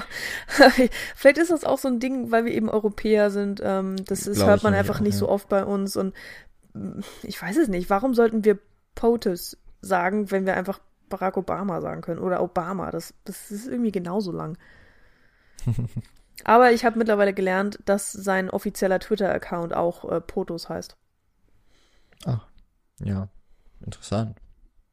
Also- Muss er dann ja irgendwann mal umändern, so, ich glaube in zwei Jahren. Ja. In anderthalb. Ähm, ja, also vielleicht schließe ich gerade mal so an. Ich kann jetzt nicht unbedingt, also ich würde ein bisschen anders sehen oder ich, ich, ich ja, was heißt anders sehen? Ich habe eine andere Erfahrung gemacht mit dem Film. Also ich gucke nicht wahnsinnig viele Dokumentarfilme, was ich mir nicht ganz erklären kann, weil wenn ich einen Dokumentarfilm gucke, dann habe ich entweder immer ein glückliches Händchen dabei oder ich mag tatsächlich sehr die Art und Weise, wie Dokumentarfilme operieren. Also wenn ich jetzt so an die letzten denke, die ich so gesehen habe, ähm, The Act of Killing ist ja auch eine, ein ganz besonderer Film, der, der vielleicht auch mal eine Besprechung wert wäre. Du hattest Das vorhin Samsara Bakara genannt, Äh, die ja so auf der Welle von Koyanis Katsi oder in einer Tradition stehen, wobei ich bei denen, also ich habe die von dir genannten noch nicht gesehen, wobei ich mir auch nicht so ganz sicher bin, ob ich die als Dokumentarfilm oder eher so auch als Essay-Filme, keine Ahnung. Ist aber ja jetzt auch ein ganz anderes Feld. ähm, So sehr wollen wir nicht ins Detail gehen heute. Nee, genau. Aber ich, ich gucke mir auch häufig, also ich gucke mir da eben dann die Dokumentarfilme an, bei denen mich das Thema interessiert. Ich überlege gerade, ob das sehr viele, es sind glaube ich auch gar nicht so wahnsinnig viele politische Themen dann. Ähm, einer, Mm. der mir jetzt nochmal einfällt, so der letzten war Chasing Eyes, den ich gesehen habe. Der hat natürlich auch eine politische Ebene. Geht es ja um das Schmelzen der Polkappen. Ah, okay. Ähm, Hätte ich jetzt gerade echt nicht sagen können. Wahnsinnig toller Film. Okay. Der hat, glaube ich, das Jahr davor den Oscar gewonnen für beste Dokumentarfilm. Würde ich jetzt aber nicht meine Hand ins Feuer für legen. Ist nicht irgendwie Und- auch so ein, so ein bisschen das Ding, tut mir leid, wenn ich dich jetzt da unterbreche, aber Hm? man sucht sich ja bei Dokumentarfilmen echt immer so die Perle aus. Also ich gucke Dokumentarfilme eigentlich auch nur, wenn ich sie empfohlen bekomme oder wenn ich höre, dass sie meinetwegen jetzt gerade den Oscar gewonnen haben. Ähm, ansonsten ist, geht das immer so ein bisschen unter. Also jedenfalls in meinem subjektiven Gefühl ähm, werde ich zugeschwemmt mit neuen Nachrichten von Blockbustern, äh, also Spielfilmen. Aber ja, so Dokumentarfilme, also ich habe wirklich das Gefühl, da kriegt man einfach von vornherein gar nicht so viel mit. Und die Dokumentarfilme, die ich dann gucke, finde ich alle eigentlich tatsächlich ziemlich genial und bin ich immer ein Fan von und alle waren so unfassbar unterschiedlich. Aber das waren eigentlich auch immer Dokumentarfilme, die von vornherein schon ja gelobt wurden von Kritikern oder auch Publikumslieblinge waren und dann dann muss man sich vielleicht auch gar nicht wundern, dass man Dokumentarfilme mag, wenn man immer nur also oder, oder größtenteils so die die Perlen sieht. Auf jeden Fall. Also das ist auch bei mir, wenn ich mir Filme angucke und ich weiß nicht, worum es geht, dann sind es in aller Regel Spielfilme. Ich kann nicht genau sagen, warum, aber bei Dokumentarfilmen habe ich ja eben auch schon ähm, so ein bisschen damit begonnen. Da schaue ich so ein bisschen aufs Thema, wenn es mich interessiert. Genau. Und ich gerade in der Stimmung bin, dann gucke ich den Film. Ja. Ähm, was nicht bedeutet, dass ich mich da mit dem Thema gut auskenne. Also auch bei Chasing Ice, ich bin kein Experte und, und kenne ich kaum aus mit Klimawandel. Weiß, dass es den wohl gibt, aber ähm, weiß wohl, dass Pole schmelzen. Wobei, ich glaube, ja, dieses Jahr gab es diese Meldung, dass so viel Eisfläche wie seit äh, 20, 30 Jahren nicht mehr gemessen wurde. Ähm, an sowohl Ant- und Normalarktis ähm, sich gebildet haben. Normalarktis ist auch so Ja, wissenschaftlich. Antarktis, Arktis. Deswegen, na, ja. es ist spät. Und ja, bei Citizen 4, klar, habe ich mitbekommen und war aber halt auch nicht mehr so ganz drin im Thema. Hm. Dementsprechend, ja, interessantes Thema, interessante Person. Also Edward Snowden ist auch irgendwie faszinierend. Ich finde diese Geschichte halt hinter dem, was man mitbekommen hat, so faszinierend. Das, das ist ja auch so ein Grund, warum man ab und zu mal Making-ofs guckt. Weil man eben hinter die Kulissen guckt. Und Citizen 4 ist ja quasi der Blick hinter die Kulissen der, dieser, ja, monatelang großen, allergrößten Diskussion, die in den Medien herrschte. Und in der Politik ja auch. Äh, auch wenn es nur mäßig ausgeräumt wurde. Bis heute. Ja, und, und dementsprechend waren auch so die ersten, also klar, der, der Anfang, man weiß nicht so genau, wa, wa, was das soll. Mhm. Ne? Also, dass es eben am Anfang eigentlich gar nicht so sehr um Citizen 4 oder eben um Edward Snowden geht. Wenn man dann weiß, okay, der Film war mal anders gedacht, der Film war im Grunde schon fast fertig und dann kommt dieser Edward Snowden daher und der Film wird anders gemacht, dann ist das irgendwie logisch. Also Ja, dann ja. ist es irgendwie auch dann so ähnlich wie den anfangs von mir schon mal erwähnten oder die anfangs erwähnte Doku 9-11, die halt auch im Grunde dann nach so einem kurzen Beginn, also wirklich so nach dem Intro quasi, damit beginnt, okay, neuer Tag in einem, äh, in einem Feuerwehr, ähm, in einer Feuerwehrcrew. Und dann ist es eben blöderweise der, no- äh, der 11. September. Ja. Und das ist halt schon, ja, irgendwie sowas zieht dann halt rein auch. Man guckt die Filme dann eben ja auch genau deswegen, genau, hast du schon recht, ja, man, man pickt sich so die Perlen aus. Ja. Ist so ein bisschen halt wie bei uns allen, glaube ich. Wir lieben alle das südkoreanische Kino, kennen aber, keine Ahnung, 10, 20 Filme und die sind natürlich alle geil, weil das sind ja die 10, 20 Filme, die man, äh, ja, die so um sich rumschlagen in der gesamten Cineasten, cinephilen Welt. Und dann guckt man natürlich die und denkt sich, wow, warum? Und dann denkt man, warum ist das deutsche Fernsehen so scheiße? Stimmt ja auch, aber ähm, ne, dieser Filter, Ja, den man, man, irgendwie sich nochmal selber vielleicht auch man vorsetzt. verwöhnt sich ja vor allen Dingen auch selbst. Also es ist ja wirklich auch, es ist tatsächlich egoistisch, muss man immer zugeben. Aber, aber es ist auch logisch. Ähm, gleichzeitig, du hast es Filter genannt, das, das trifft es eigentlich verdammt gut, weil man ähm, schließt sich ja auch gleichzeitig so vielem aus.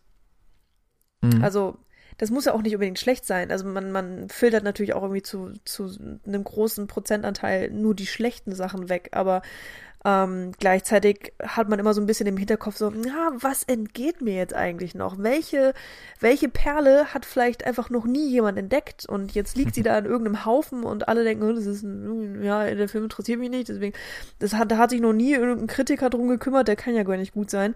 Und vielleicht, ja, vergehen dann, äh, oder gehen dann solche, manche Filme einfach in Vergessenheit und das ist natürlich auch schade. Aber, mein Gott, das ist ja nicht nur bei Dokumentarfilmen so, sondern ja, meinetwegen dann auch beim asiatischen Kino, bei einfach generell Filmen kann das natürlich passieren, genauso wie es bei Büchern passiert.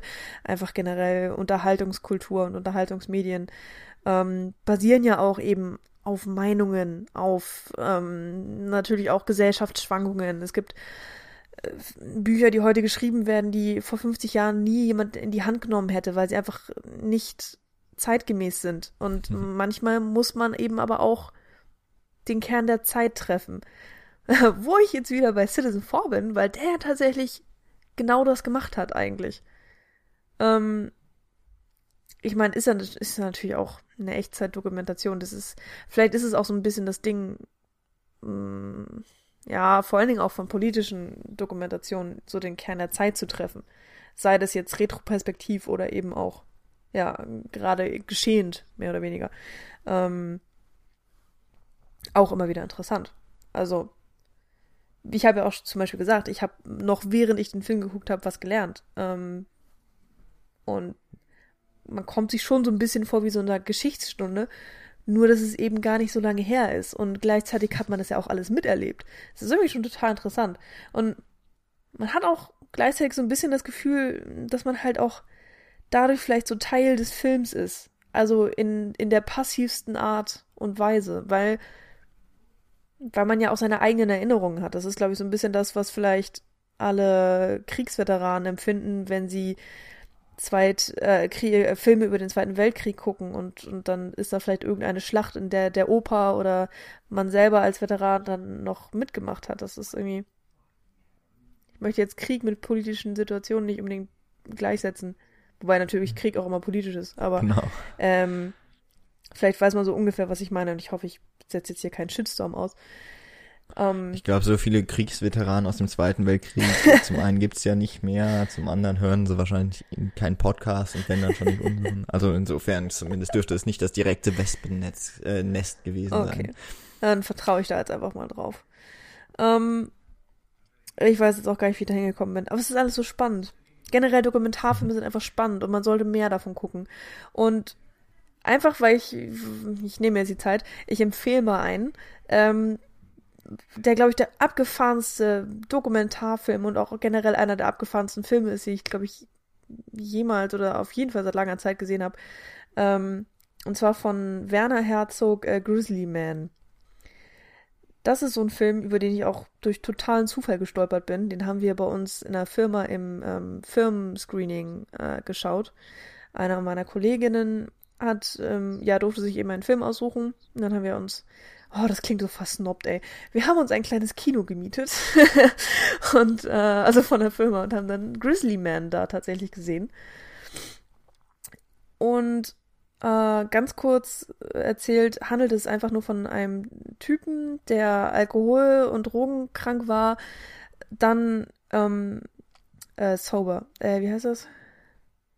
Äh, nüchtern. Ähm, ja, clean geworden ist und äh, seine Rettung waren die Grizzlies in Alaska.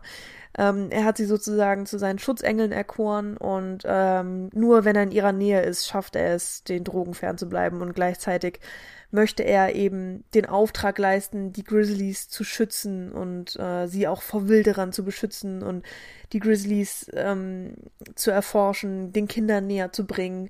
Und so hat er dann 13 Jahre lang jeden Sommer einige Monate in Alaska verbracht, in der Wildnis, mit einem Zelt ausgerüstet und gar nicht viel mehr. Und hat sein ganzes Leben den Grizzlies gewidmet. Und sich, jetzt wird's interessant, eben auch dabei gefilmt er hatte so seinen inneren eigenen Auftrag, den er unbedingt erfüllen musste.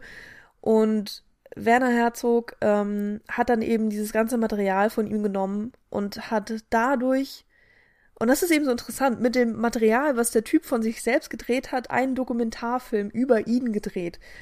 Und das, er hatte, glaube ich, über 100, äh, über 100 Stunden Material, weil es auch mit Digitalkamera gedreht wurde. Und ähm, hat da natürlich dann auch nur das Interessanteste rausgepickt und, und eigentlich eine Dokumentation darüber gedreht, wie er ihn verstanden hat. Und man hat auch den, ähm, also Werner Herzog kommentiert es auch selber. ist auch sehr faszinierend. Und ich kann den Film wirklich nur jedem ans Herz legen, weil der, also so einen Film hat man, glaube ich, einfach noch nie gesehen. Und Werner Herzog ist an sich schon eine unfassbar interessante Persönlichkeit und ein interessanter Regisseur. Und dann hat man auch noch diesen absolut durchgeknallten Grizzly-Menschen. Und der Film an sich ist wirklich mehr als sehens- und beachtenswert. Und trotzdem weiß ich nicht, wie viele, wie viel Aufmerksamkeit er so schon mal gekriegt hat. Also Nils hat gemeint, er kannte den, also er hat ihn nicht gesehen, aber er hat davon gehört. Und ich meine, das ist immer noch Werner Herzog. Ich meine, das ist jetzt nicht irgendwer. Ähm, aber ja, hätten wir dieses kleine Screening nicht gehabt, wäre ich, glaube ich, nie, also nie wirklich über diesen Film gestoßen. Also hat über 38.000 Bewertungen bei der AMDB. Das ist schon viel. Wow, das ist nicht so schlecht, Ja. würde ich sagen. Aber ja, ich, ich habe jetzt mir keine, also äh, merke ich mir auf jeden Fall mal. Werner Herzog, ja, der findet auch immer Verrückte, wie er selbst ist. Ja. Ja. Naja, Also es hat wirklich was, also der, dieser Grizzly-Kerl hat auch was von Kinski. Also nicht auf die gleiche Art, aber ähm, es, ist, es ist faszinierend, wirklich faszinierend. Und wir waren alle verstört. also mein, äh, ein paar meiner Kollegen haben gesagt, die konnten dann irgendwie auch nicht schlafen. Obwohl eigentlich gar nichts Schlimmes passiert, wirklich. Aber er ist so psycho. Und vor allen Dingen eben auch psycho, weil es ja alles so passiert ist das ist, glaube Ja. ich, auch nochmal wirklich so extrem interessant bei Dokumentarfilmen, dass du einfach weißt, okay, das ist die Realität. Das ist, das ist wirklich so mal passiert an irgendeinem Punkt ähm, der menschlichen Geschichte, der Menschheitsgeschichte. Ähm, und dieses Gefühl, was, was beim Zuschauer hervorgerufen wird, kannst du nie im Leben durch irgendeinen Spielfilm erzeugen. Das ist, glaube ich, wirklich so dem Dokumentarfilm eigen, komplett eigen. ja, das ist doch mal ein gutes Schlusswort.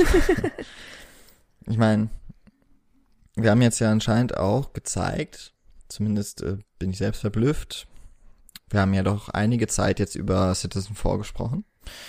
Also denke ich mal, kann man ganz zweit. gut doch auch über Dokumentarfilme sprechen. Also auch mal so Memo an unsere eigenen Leute. ähm, könnte man vielleicht mal wiederholen. Also ähm, gäbe schon noch so ein, zwei, drei, die durchaus besprechenswert wären. Oh. Vielleicht eben auch gerade die, die was anders funktionieren als die, die gewöhnliche Doku. Ja, hat doch, hat doch noch mal ein bisschen den Blick auf den Film geändert. Äh, Finde ich immer ganz gut. Ähm, ja, sowieso, auch beim Podcasten und so. Ja. Ganz nett so. Obwohl, dann kann ich jetzt doch noch eine Doku empfehlen, die mir jetzt gerade einfällt, die aber wahrscheinlich sowieso die meisten kennen. Ähm, habe ich letztens erst in meinem Studium gucken müssen. Ähm, Das hört sich an. Nuit et Brouillard, äh, Nacht und Nebel von Alain René ist eine halbe Stunde, 20 Minuten, irgendwie so dazwischen, glaube ich, lange Doku über ähm, das, ja, die Verbrechen, die in den KZs vorgenommen wurden.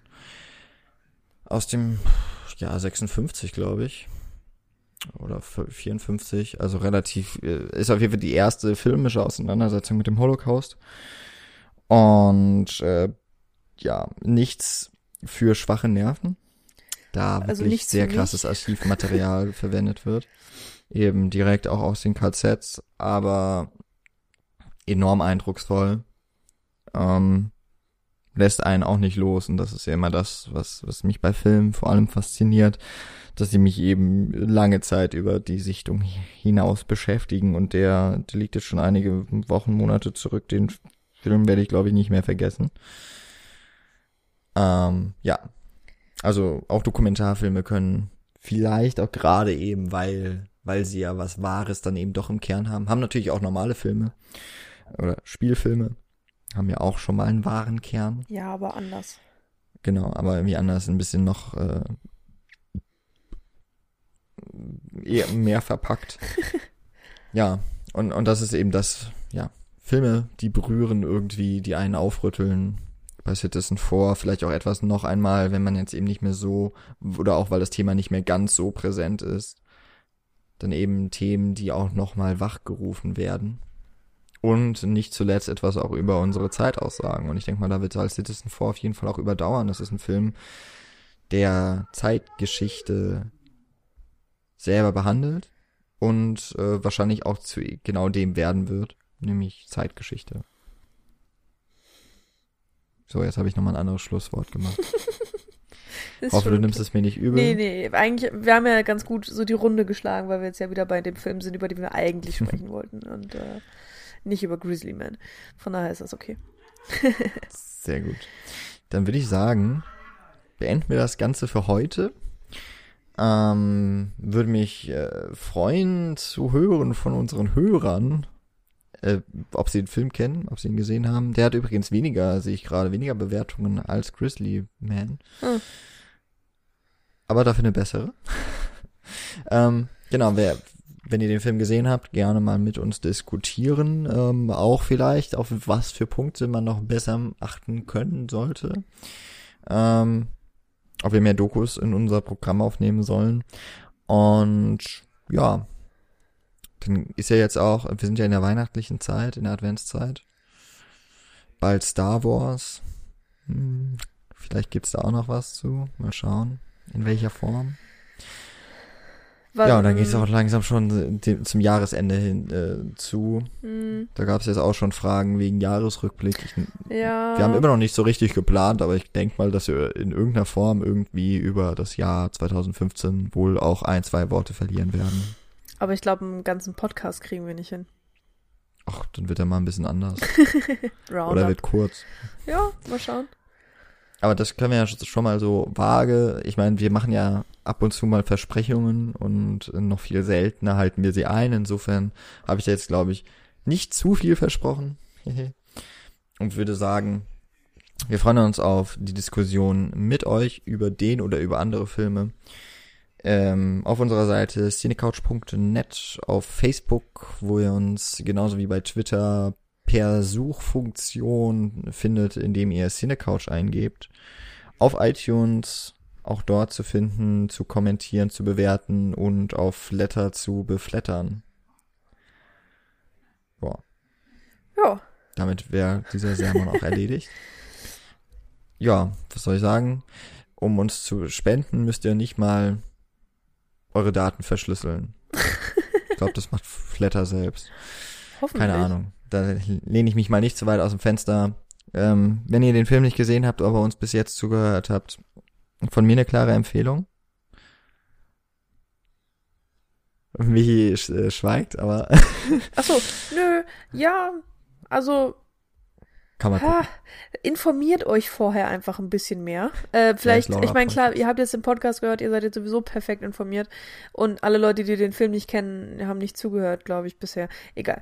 Ähm, aber ja, es ist, es ist kein, kein einfacher Film. Und ich finde auch, dass ähm, manchmal der Unterhaltungsfaktor eben sehr untergeht ähm, aufgrund der Machart des Films. Aber mein Gott, ähm, ich habe jetzt ja auch keinen kein James Bond-Film erwartet. Ähm, ja, nee, also trotzdem klare Empfehlung, sehr interessant. Und ähm, ja, wie gesagt, einfach ein Film, der mich beschäftigt auf vielen verschiedenen Arten und Ebenen. Und das sind, das sind auf jeden Fall immer Filme, die man weiterempfehlen muss. Und du hast ja auch gesagt, ähm, er hat dich beschäftigt.